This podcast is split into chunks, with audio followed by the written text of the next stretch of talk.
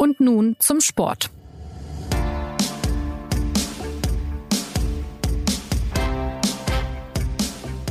Herzlich willkommen zur neuen Folge des Sportpodcasts der Süddeutschen Zeitung.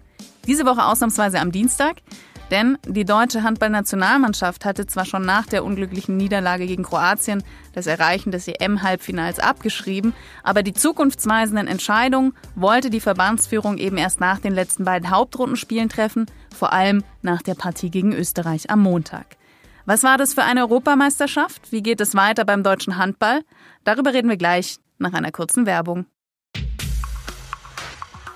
Wenn der Kopf weh tut, der Rücken schmerzt oder die Nase läuft, behandeln sich die Deutschen gerne selbst. Das spart Zeit und ermöglicht es, schnell wieder fit und leistungsfähig zu sein. Und dennoch sind die Deutschen auch Weltmeister in der Zahl der Arztkontakte. Selbst leichte Beschwerden landen oft in der Hausarztpraxis oder sogar in den Notfallambulanzen. In der neuen Apothekenumschau lesen Sie, warum Experten dafür plädieren, die Selbstmedikation noch mehr zu stärken und wie das erfolgreich gelingen könnte. Ärzte sehen das aber skeptisch. In jedem Fall sollte die Behandlung mit rezeptfreien Medikamenten aus der Apotheke mit einer fachgerechten Beratung einhergehen. Denn auch freiverkäufliche und pflanzliche Arzneimittel können Risiken bergen. Alle wichtigen Infos zum Thema Selbstmedikation finden Sie in der neuen Apothekenumschau. Jetzt in Ihrer Apotheke. Die Europameisterschaft und die Zukunftsfragen der deutschen Handballnationalmannschaft sind heute Thema bei Und nun zum Sport. Mein Name ist Anna Dreher und zugeschaltet aus Wien sind Saskia Leite. Hallo Saskia. Hallo. Und Joachim Mölter. Hallo Joachim. Hallo auch von mir. Die für die Süddeutsche Zeitung über dieses Turnier berichtet haben und noch weiter berichten. Ja, 34 zu 22 gegen Österreich. Ein Auftritt, der durchaus rehabilitierend für die deutsche Handballnationalmannschaft nach einer eher bescheidenen Vorrunde bei der Europameisterschaft war und nun immerhin das Spiel um Platz 5 ermöglicht. Joachim, kann man sagen, alles im Lot bei diesem Team nach diesem Spiel? Ja, alles im Lot nicht. Es äh, ist auf einem guten Weg, aber äh, alles im Lot wäre jetzt ein bisschen übertrieben. Es hat äh, eine schwache Vorrunde gegeben, über die man sicher noch diskutieren muss. Es hat eine deutliche Leistung, Leistungssteigerung gegeben in der Hauptrunde, die sehr erfreulich war. Und es hat eine, wie ich fand, äh, zu, zumindest zu dem Zeitpunkt eine unnötige Trainerdebatte zwischen dem Kroatien-Spiel und dem Österreich-Spiel gegeben. Ähm, also es, ist, es besteht sicher noch Redebedarf nach dieser Ebene. Den Redebedarf, das hast du jetzt gerade angesprochen, gab es vor allem auch ja mehr von außen wahrscheinlich dann äh, zur, zur Trainerposition. Vizepräsident Bob Hanging hat gesagt, äh, am Montagabend werde sich zeigen, was macht diese Mannschaft mit ihrem Trainer. Österreich in Österreich ist der beste Gegner, um alle Fragen zu beantworten. Was für Fragen haben sich die Verantwortlichen denn vor allem gestellt? Also es ging ja tatsächlich, ist das jetzt so ein bisschen, äh, Bob Hanning hat zwischen dem ersten Satz, den du gesagt hast, der ja dann auch viel zitiert wurde und diese ganze Debatte ja tatsächlich auch ähm, von innen sozusagen auch angetrieben hat. Ne? Also es gab natürlich die Stimmen von, äußer, von außen, die gesagt haben, irgendwie Prokop ist vielleicht nicht der richtige Trainer oder ist nicht der richtige Trainer. Aber Hanning selber hat dann halt gesagt, ja, wir werden jetzt äh, gegen Österreich sehen, wie viel Leidenschaft da drin steckt, wie, wie man sich noch auf, auf, aufopfern will und kann, ähm, ob man irgendwie noch Ziele erreichen will hier. Und ähm, ja, das hat sich ja dann tatsächlich auch gezeigt, dass man das noch wollte und dass man sich auch, auch aufrappeln konnte.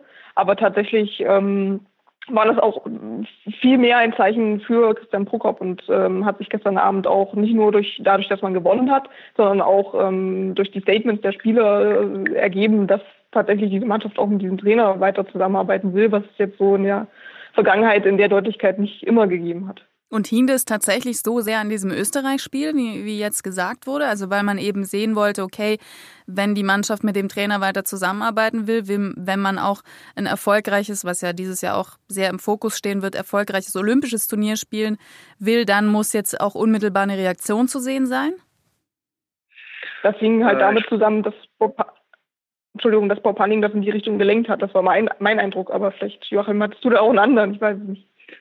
Nein, ich fand äh, es generell unabhängig von den, von den Äußerungen von Bob Hanning, fand ich das äh, ein Belastungstest. Wie geht die Mannschaft nach so einer Enttäuschung wie der knappen Niederlage gegen Kroatien um, die ja das Aus fürs Halbfinale bedeutet hat? Äh, wie stabil ist sie psychisch, wie stabil ist sie in der Leistung, kann sie sich nochmal aufraffen? Also es war für mich eher so ein Belastungstest und nicht unbedingt ein Charaktertest. Also ich glaube schon, dass die Mannschaft Charakter hat, dass sie gewinnen wollte, dass sie ins Halbfinale kommen wollte, trotz etlicher Verletzungsprobleme, die sie hatte. Äh, ich glaube, das war jetzt nicht unbedingt eine Charakterfrage. Und man hätte auch meiner Meinung nach nicht fragen müssen oder die Mannschaft explizit dazu auffordern müssen, für den Trainer zu spielen. Es ging eher darum, wie die Mannschaft aus sich, wie die Mannschaft als Gebilde reagiert. Und da hat sie äh, mit dem deutlichen Sieg gegen Österreich, in, ich glaube, ein in jeder Hinsicht äh, positives Zeichen ausgesendet. Also höre ich jetzt schon raus, dass man auch wenn die Vorrunde ja eine Enttäuschung war, weil man was anderes erwartet hatte und auch wenn dieses angestrebte Ziel des Halbfinale verpasst wurde, dass man eher nicht sagen kann, es war ein schlechtes Turnier, also ein rein schlechtes Turnier aus deutscher Sicht. Das würde ich nicht sagen, nein. Ähm, es war ein holpriger Start, aus dem er sicher lernen muss. Also beim Olympischen Qualifikationsturnier Mitte April in Berlin äh, hat die Mannschaft keine solche Anlaufzeit. Also da gibt es drei Spiele, die entscheiden über Wohl und Wehe. Äh, und wenn diese drei Spiele äh, wenn das nicht funktioniert, dann war es das auch mit Olympia. Also da muss die Mannschaft sofort funktionieren. Daraus muss man lernen aus dieser Vorrunde. Aber dass die Mannschaft lernen kann, dass sie lernen will, dass sie auch Dinge schnell umsetzen kann, das hat man, glaube ich, in der Hauptrunde gesehen. Es ist ja noch nicht äh, ganz vorbei, dieses Turnier für die deutsche Mannschaft. Zum Zeitpunkt der Aufnahme dieses Podcasts ist dieses letzte Spiel gegen Tschechien noch nicht noch nicht gespielt, aber ich, ich würde sagen, wir können trotzdem unabhängig von diesem einen Spiel schon mal auch ein bisschen in die Analyse gehen, was wir jetzt ja auch schon gemacht haben. Woran ist die deutsche Mannschaft gescheitert? Was oder besser, wer hat denn dem, dem Kader gefehlt äh, bei diesem Turnier? Ähm, ich würde nicht sagen, dass die Mannschaft gescheitert ist. Äh, sie hat immerhin Platz 5, das äh, Spiel um Platz 5 erreicht. Äh, Dänemark und Frankreich sind nicht über die Vorrunde rausgekommen. Der, der Olympiasieger und aktuelle Weltmeister und der, Rekord, der Rekordweltmeister. Und Schweden, der EM-Zweite vom letzten Mal, ist auch nicht sehr weit gekommen, ist auch schon aus der Hauptrunde draußen und wird auch das Platz, Spiel um Platz 5 nicht erreichen. Ja. Also gescheitert, gescheitert wäre mir jetzt viel zu hart. Sie hat Probleme gehabt im Rückraum. Mhm.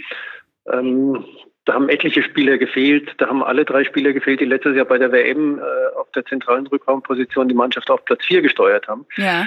Äh, und es hat ein bisschen gedauert, bis sich da neue Hierarchien gefunden haben, bis äh, die Abstimmung einigermaßen geklappt hat. Das hat man im zweiten Spiel gegen Spanien gesehen, wo es wahnsinnig viel technische Fehler im, im Angriffsspiel, im Aufbau gab. Äh, Ballverluste, hm, durch die die Spanier ins, ins Rollen gekommen sind. Es hat sich erst nach und nach äh, ein bisschen herausgebildet. Und da ja. ist jemand wie der Philipp, Philipp Weber, der, der hat sich in diesem Turnier, äh, finde ich, sehr weiterentwickelt. Der hat äh, das Spiel dann übernommen, das ursprünglich Paul Drucks leiten sollte, der ein bisschen Schwierigkeiten hatte in manchen Phasen. Philipp Weber ist da in die, in die Bresche gesprungen und hat meiner Meinung nach die Sache gut gemacht. Also es war es war aber einfach so, man kann die Fülle von Verletzungen im Rückraum nicht so einfach kompensieren. Aber dass es jetzt jemanden gibt wie der Philipp Weber, der gezeigt hat, er hat zumindest die Ansätze dafür, er könnte da äh, durchaus mehr leisten, war ja schon wieder sehr erfreulich. Dann streue ich aber noch das Stichwort erfahrener Spielmacher ein. Mhm. Das, äh sicherlich, sicherlich hat, äh, hat der gefehlt äh, mit äh, Martin Strobel, mit, mit Fabian Wiede, vielleicht auch mit Tim Sauton, das waren die drei, die letztes Jahr auf der zentralen Rückraumposition gespielt haben und alle nicht da waren. Ähm, das ist natürlich schon eine große Lücke, die nicht zu kompensieren war, muss man einfach so sagen. Äh, Paul Drucks, Philipp Weber sind eher halblinke. Ja. Äh, die, die sind in ihren Vereinen nicht die angestammten Spielmacher. Die müssen sich auf diesem hohen Niveau erstmal reinarbeiten. Das muss man ihnen, glaube ich, auch zugestehen. Aber es war zumindest vielversprechend, dass man gesehen hat, Philipp Weber könnte das. Also würdest du aber sagen, jetzt hast du ja schon gemeint, die Frage mit dem Scheitern ist ein bisschen zu hart formuliert, ist, ist von dem, wenn man es jetzt mal so formuliert, Spielermaterial, was Christian Prokop zur Verfügung hatte, durchaus eine gute Leistung zu sehen gewesen? Finde ich schon. Also man muss ihm aufgrund dieser verletzten Situation mildernde Umstände gewähren. Das äh, Ziel Halbfinale war hoch, war aber in Ordnung, fand ich, dass nicht alle ihre Ziele erreichen, alle Mannschaften ist auch klar. Ich finde unter den Umständen das Ergebnis im Spiel um Platz 5 zu stehen durchaus respektabel und anerkennenswert. Also es ist für mich kein Scheitern. Es ist jetzt nicht der ganz große Erfolg, aber man kann jetzt auch äh, die Mannschaft nicht in die Tonne klopfen. Deswegen das auf keinen Fall. Okay. Ähm, das erste Turnier, das äh, Christian Prokop mit der DHB-Auswahl geleitet hat, das war die EM 2018, da sind sie Neunter geworden. Dann äh, bleibt noch der vierte Platz, der durchaus aufsehenerregend war und sehr gefeiert wurde, auch wenn es natürlich schade ist, das Podest zu verpassen, aber 2019 in Deutschland bei der WM und jetzt hat man dieses Ergebnis dieses Jahr, wo sie vielleicht dann Fünfter werden. Wenn man jetzt diesen gesamten Zeitraum betrachtet, in der, in der Christian, in dem, in dem Christian Prokop Trainer ist, wie hat sich denn die Nationalmannschaft in dieser Zeit unter ihm entwickelt oder hat man überhaupt eine Entwicklung gesehen? Hat man auch bei diesem Turnier eine Entwicklung gesehen?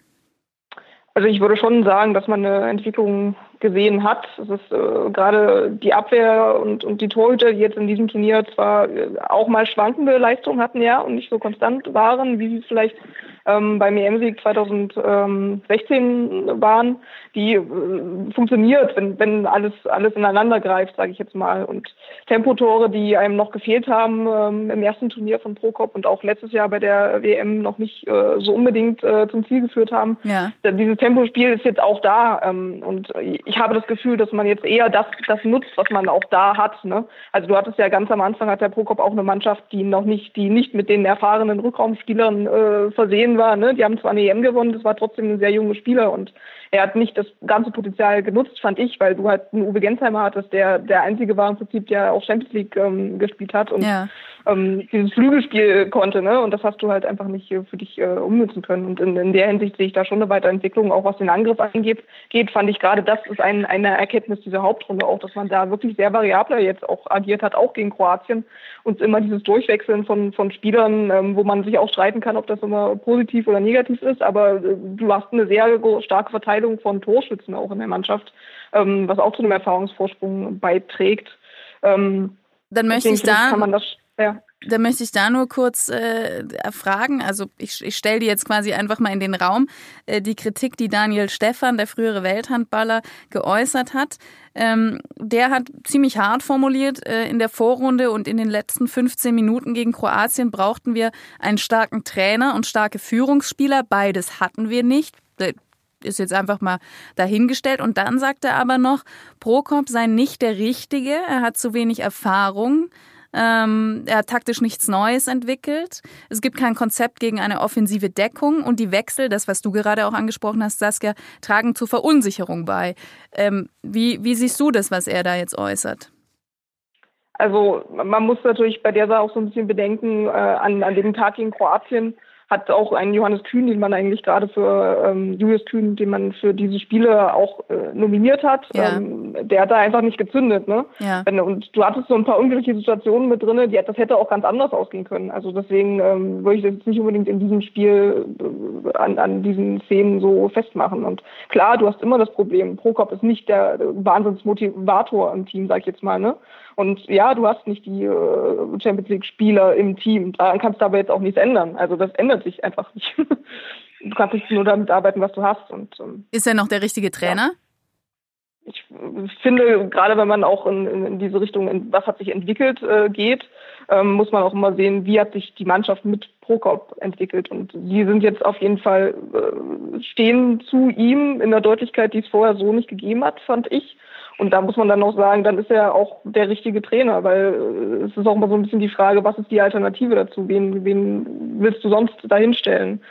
Ähm, du wirst ihn nicht zu einem anderen Menschen machen. Du wirst äh, keinen Christian Prokop äh, finden, der dann auf einmal auftritt wie Heiner Brandt und äh, die Leute da äh, ne, eine Autorität ausstrahlt erstmal, die er halt einfach äh, aufgrund seines Alters und seines noch nicht so äh, gewachsenen Erfahrungsschatz es nicht haben kann. Ähm, Allein weil ihm schon der äh, Bartwuchs fehlt auch.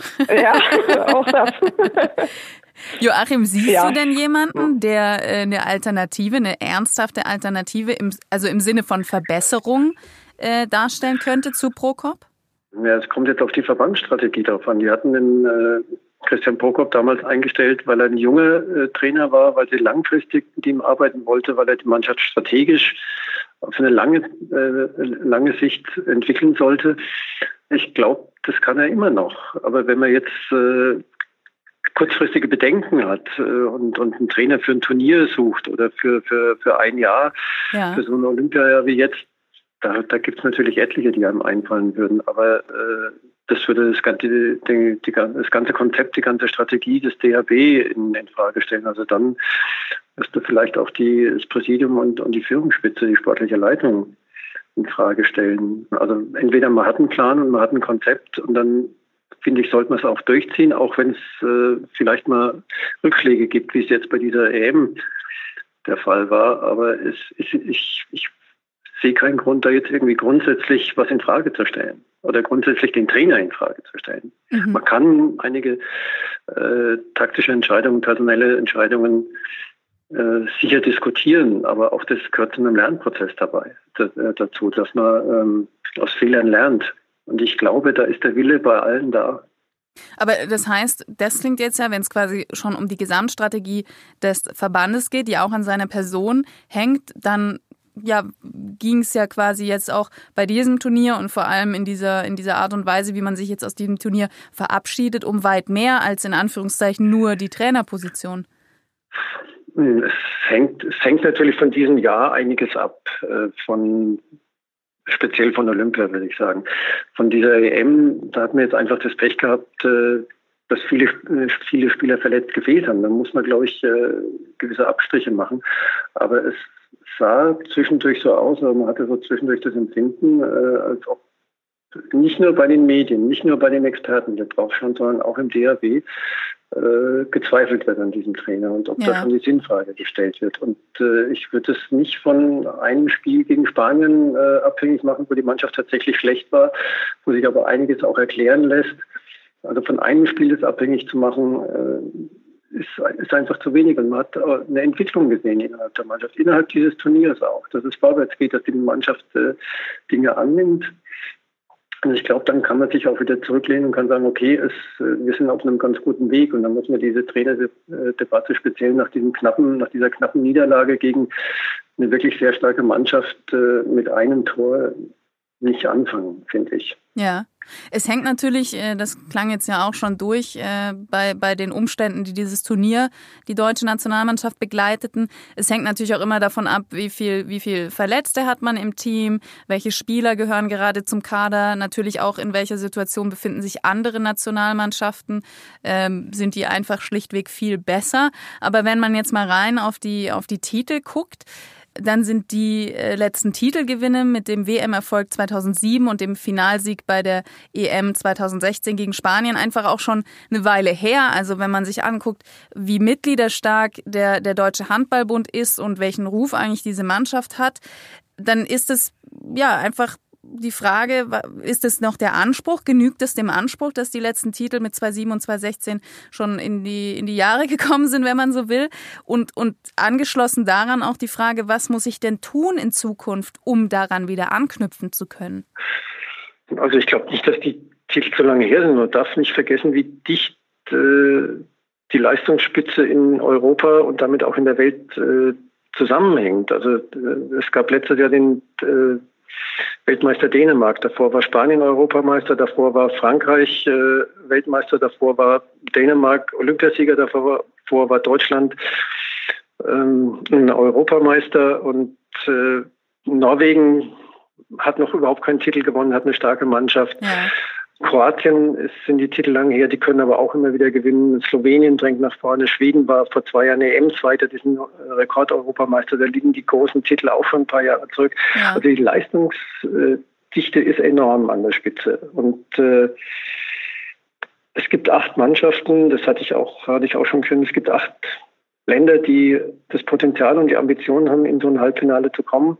Da entscheidet ganz oft äh, einfach nur die Tagesform. Vier werden, werden, werden dieses Ziel Halbfinale nicht erreichen. Ja. Und manchmal geht es um, ein, um ein Tor hin oder her. Norwegen, nur ein Beispiel, waren in den, die Norweger waren in den WM-Finals 2017 und 2019 und haben bei der EM 2018 dazwischen das Halbfinale um ein Tor verfehlt in einem komplizierten Dreier, äh, Dreiervergleich. Ja. Das ist manchmal ein Wurf, der an den Pfosten geht oder äh, ein Ball, der dem eigenen Torwart durch die, durch die Beine kullert. Also es ist, sehr eng, dieses, dieses Leistungsniveau. Und ich finde, man kann da nicht unbedingt immer Titel erwarten. Man kann erwarten, dass die Mannschaft, dass die deutsche Mannschaft äh, zumindest ums Halbfinale mitspielt und mitkämpft und das hat sie ja auch getan. Sie hat es äh, ja, um ein Tor verpasst in dem Spiel gegen Kroatien jetzt. Wenn wir, dann, wenn wir dann so ein hohes Leistungsniveau haben und so eine hohe Leistungsdichte, was ja für den Sport ein, ein unglaublicher Gewinn ist, ähm, Saskia, was muss ich dann tun, dass äh, der DHB wieder näher an diese Spitzenmannschaften kommen kann? Also es ist, Joachim hat es ja im Prinzip gerade schon gesagt, ist, man ist ja nicht so weit weg. Ne? Also letztes Jahr hat man äh, eigentlich das, das äh, vorher ausgegebene Ziel Halbfinale erreicht. Dann verliert man ein, ein Spiel um Platz drei unglücklich, weil man wieder Nervenflattern hat, weil auch die Spieler, die eben in, in dieser Mannschaft sind, selten diesen Stresssituationen ausgesetzt sind wie ähm, andere Spieler aus anderen Nationen, die eben Champions League, äh, Champions League spielen. Ja. ja. Ähm, und äh, dieses Jahr bist du wieder mit, mit einem Tor im Prinzip in den, in den letzten Minuten ähm, an Kroatien gescheitert. Sonst würden wir jetzt auch ganz anders reden. Ne? Das ist auch Kai Häfner hatte da irgendwie in den letzten Minuten einen, einen, einen äh, Schuss, der irgendwie an Pfosten ging und dann rausprallt äh, und so. Aber ja, ich glaube tatsächlich, was vorhin auch schon angeklungen ist, ähm, das System Christian Prokop ist ein, ein System, das auf mehrere Jahre angelegt ist.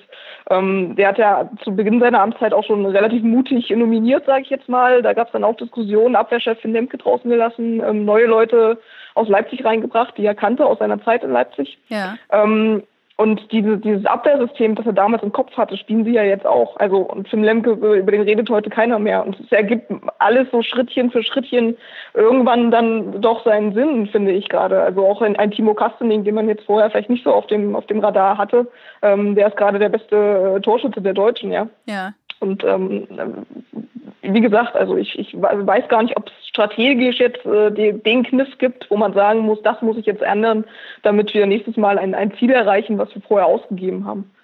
Okay.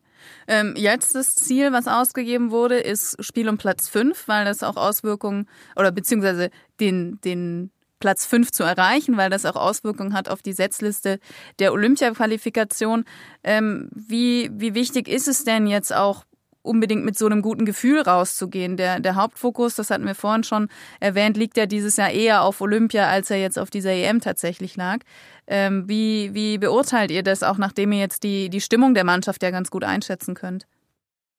Ja, also du hast es ja gerade schon erwähnt, dieses gute Gefühl ist halt genau das, was jetzt im, im Fokus steht. Man hat halt im März nur noch ein, ein Länderspiel, ein Freundschaftsspiel gegen die Niederlande, ähm, bevor man dann im April in dieses Quali-Turnier geht. Ähm, und äh, ja, jede, jeder Spieler, der jetzt da neu im, im Team ist, und da gab es jetzt auch äh, ein, ein David Schmidt auch im Rückraum zum Beispiel, der vor dieser EM noch nicht viel äh, Spielanteile hatte auf, auf internationalem Parkett. Ähm, äh, diese Leute sollen sich halt da jetzt auch einfach ähm, eine gewisse Routine holen, ja, dass sie dann in einem Spiel, wo dann der Druck wieder steigt, ähm, auch bestehen können. Ich, ich sehe das auch so, dass die Spiele, die jetzt noch kommen, für diese Europameisterschaft auch das Spiel um Platz 5 ist im Prinzip schon das erste Vorbereitungsspiel äh, auf diese Olympia-Qualifikation. Also dann, dann muss die Mannschaft nochmal testen, müssen dann Automatismen eingespielt werden.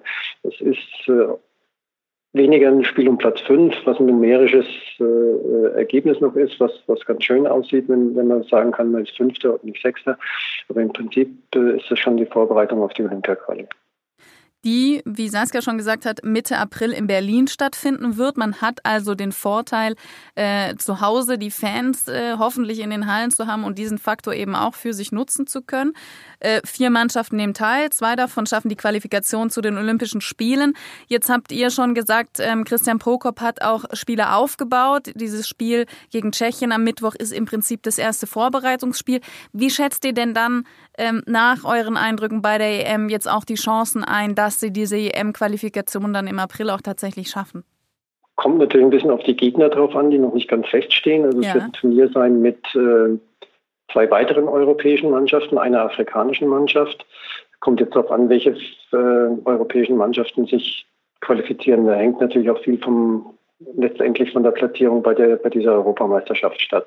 Wer Europameister wird, ist automatisch qualifiziert, fällt also aus dieser Setzliste raus und äh, entsprechend rücken Mannschaften nach. Also man weiß noch nicht, wer die Gegner sein werden. Und das weiß man erst nach dieser Europameisterschaft. Aber man weiß, dass man einen Heimvorteil hat. Und wenn man gesehen hat, äh, wie abhängig diese Mannschaft von Zuschaueremotionen ist, also wie sie sich von den Zuschauern nach vorne peitschen lässt, nach vorne tragen lässt, nach vorne treiben lässt. Letztes Jahr bei der WM zu Hause, jetzt auch in, in der Hauptrunde in Wien, wo sehr viele deutsche Fans da waren. Das hat die Mannschaft aufgenommen. Das hat die Mannschaft beflügelt. Sie weiß das, sie weiß, dass sie von dieser Unterstützung äh, ein Stück weit abhängig ist. Oder sie lässt sich davon äh, beeinflussen und, und nach vorne treiben. Von daher habe ich ein ganz gutes Gefühl, was diese äh, Olympia-Qualifikation angeht. Saskia, du auch? Ja, also es ist jetzt für mich schwer zu sagen, drei Monate bevor es stattfindet, aber ich sehe jetzt keine Anzeichen, ähm, da negativ reinzugehen, sage ich jetzt mal. Ne? Also wenn man sich jetzt weiter so äh, verabschiedet, wie man sich das vorgenommen hat, dann ähm, ja, hat man die besten Voraussetzungen gedeckt, denke ich. Dann blicken wir noch in die nähere Zukunft zum Abschluss dieser Folge. Wer glaubt ihr schafft es ins Finale und wer wird dann letztendlich Europameister dieses Jahr? Das ist, glaube ich, genauso äh, zu beantworten, wie wir jetzt auch schon über die, das Spiel gegen Kroatien gesprochen haben. Also äh, du hast halt Kroatien, Spanien, ähm, die total erfahren sind und äh, ja, wo es dann am Ende wirklich, glaube ich, um die letzten Minuten geht und äh, Norwegen äh, kann es natürlich auch noch machen. Also ja. Jetzt leg dich fest, keinen Plan Favoriten, ehrlich gesagt. Leg dich fest. okay, dann sag ich Kroatien. Kroatien wird Europameister. Joachim, was sagst du? Ähm, ja, es ist schwierig. Äh, die Norweger haben bis jetzt auf mich den, auf mich den stärksten und stabilsten Eindruck gemacht von allen. Ja. Äh, da hat sich aber jetzt Magnus Röth verletzt, der, der halbrechte Rückraumspieler, der auch nicht äh, unwichtig ist für die. Und, und die Norweger mussten tatsächlich bis zum letzten Hauptrundenspiel, obwohl sie unbesiegt waren, äh, mussten bis zum letzten Hauptrundenspiel äh, drum kämpfen, überhaupt ins, äh, ins Halbfinale zu kommen. So dicht ging es in der anderen Hauptrundengruppe in, in Malmö zu. Aber ich glaube, äh, oder mein, mein Favorit wäre tatsächlich Norwegen, wobei Spanien, die muss man auch immer erstmal schlagen, die Kroaten sind schwierig, Slowenen. Also es wird ganz eng, es, es wird auf ein Tor hin oder her wahrscheinlich rauskommen, aber ich äh, glaube, dass Norwegen eigentlich mal an, an der Reihe wäre uns verdient hätte. Dann hätten die auch endlich diesen großen Titel wieder. also die SZ-Redaktion, die SZ-Experten legen sich fest, äh, Kroatien oder Norwegen wird Europameister. Vielen Dank Saskia, vielen Dank Joachim fürs Mitmachen. Gerne. Und an Sie vielen Dank fürs Zuhören. Die nächste Folge gibt's nächsten Montag. Bis dahin eine schöne Woche. Machen Sie es gut.